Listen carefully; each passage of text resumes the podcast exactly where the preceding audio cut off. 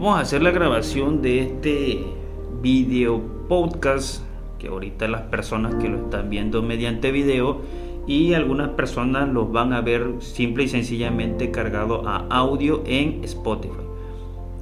Y que quiero hoy quiero platicar contigo este lo que es la parte de, de, vida o el día a día de, de un asesor inmobiliario. Hoy quiero platicarte la visita que tuve de una persona en la parte de lo que es el emprendimiento. Normalmente este, algunas, algunas personas invierten en viviendas, pero no investigan los procesos, no investigan qué implica la parte de una construcción. Piensan que solamente con, con tener, por ejemplo, la construcción y las escrituras es suficiente para, para generar una venta rápidamente. Y es que no, es que hay varios factores, muy aparte de su escritura de propiedad y muy aparte, este, por ejemplo, de la buena calidad de la construcción, hay otros factores, ¿no? Como por ejemplo lo que es la ubicación, ¿sí? Hay que verificar, ¿sí? En qué zona está la construcción. Ver también a qué sector, a qué parte de la audiencia se le va a ofrecer ese inmueble, dependiendo si estás en una zona centro, si estás en una colonia de interés social, ¿sí? porque tal vez hay personas que invierten en lugares que realmente no están pero ni bien vistos. Y déjame platicarte que ese inmueble va, va a llevar tiempo, va a llevar tiempo en colocarlo o venderlo. También no cualquier inmueble eh, se dice que, sea un buen, una buena, vamos a llamarle mercancía. No, no se me vino otra palabra ahorita a la mente. También hay personas que invierten mal. Invierten mal no por la construcción que tengan, ¿no? Porque vamos a suponer que esa construcción está de lo más estética posible, los mejores materiales hablando de calidad, pero lo invierte en una zona que no va. ¿sí? Este, saben a qué me refiero, ¿verdad? Y a veces, por ejemplo, inviertes mucho en una zona que, no, lo vale, ¿sí? O eh, que es muy raro, por ejemplo, eh, ya en los, terrenos y las ubicaciones que tienen un poco mayor de, de plusvalía, invierten muy poco, ¿sí? Cuando realmente pueden tener un mejor margen.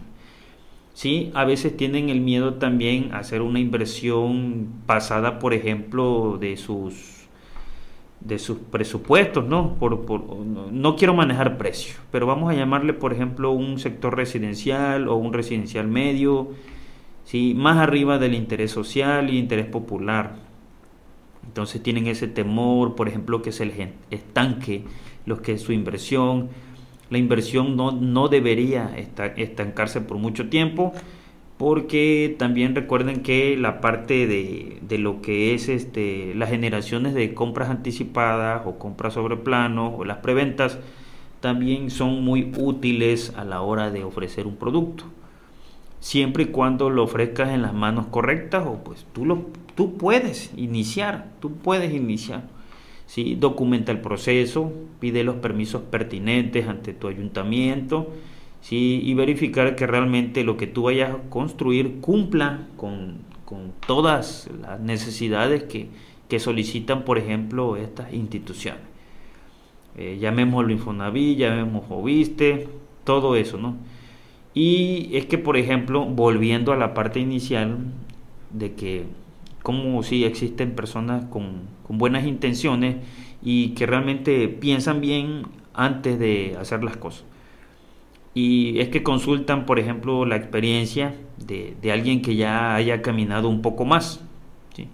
Y es que de, su boca salía y, bueno, pues aquí en nuestra zona, pues, pues busquemos a Milton.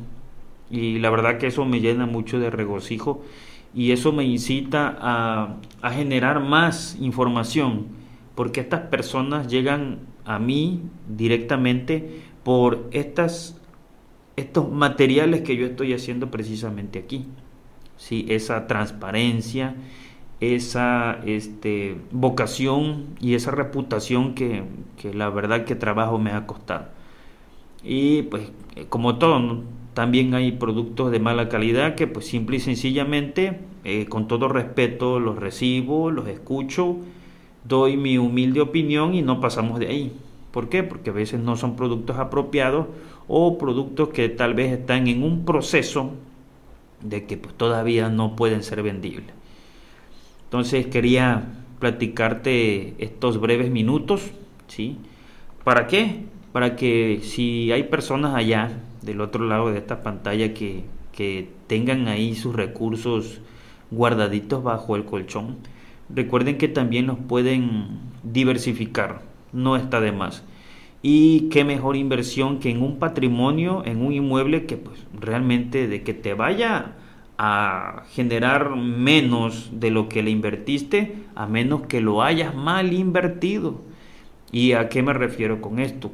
¿Cómo es eso de las malas inversiones? Sí, las malas inversiones es en una zona de vandalismo. Si tú no conoces y no estudias la zona y compras un terreno porque lo viste muy barato y económico y es que ahí vas a construir, ah, pero es que no te diste vuelta a tu entorno. No te diste vuelta, no investigaste que la colonia está mal vista, no tiene buena reputación Ahí déjame decirte que ni la vas a rentar al precio que tal vez tenías pensado y muy difícilmente también la vas a vender. Otra, puede ser en, zonas de alto riesgo, por ejemplo, donde existan zonas de riesgo, este, acantilados, este, barrancos, eh, zonas inundables, zonas pantanosas ahí también, sí, déjame decirte que va a costar demasiado trabajo que esa inversión que tú has hecho salga rápidamente. Cuestiones como esas son las que realmente no vas a tener éxito. ¿Por qué? Porque realmente solamente hiciste el producto, ni lo estudiaste, ni lo platicaste con personas que están realmente enfocadas a las ventas inmobiliarias. Yo soy Milton Vargas, radico en Cunduacán. Gracias por haber llegado al final de, este episodio, de este podcast. Y este, en este espacio agrego valor, concientizo y ubico a las personas en temas relacionados al sector inmobiliario.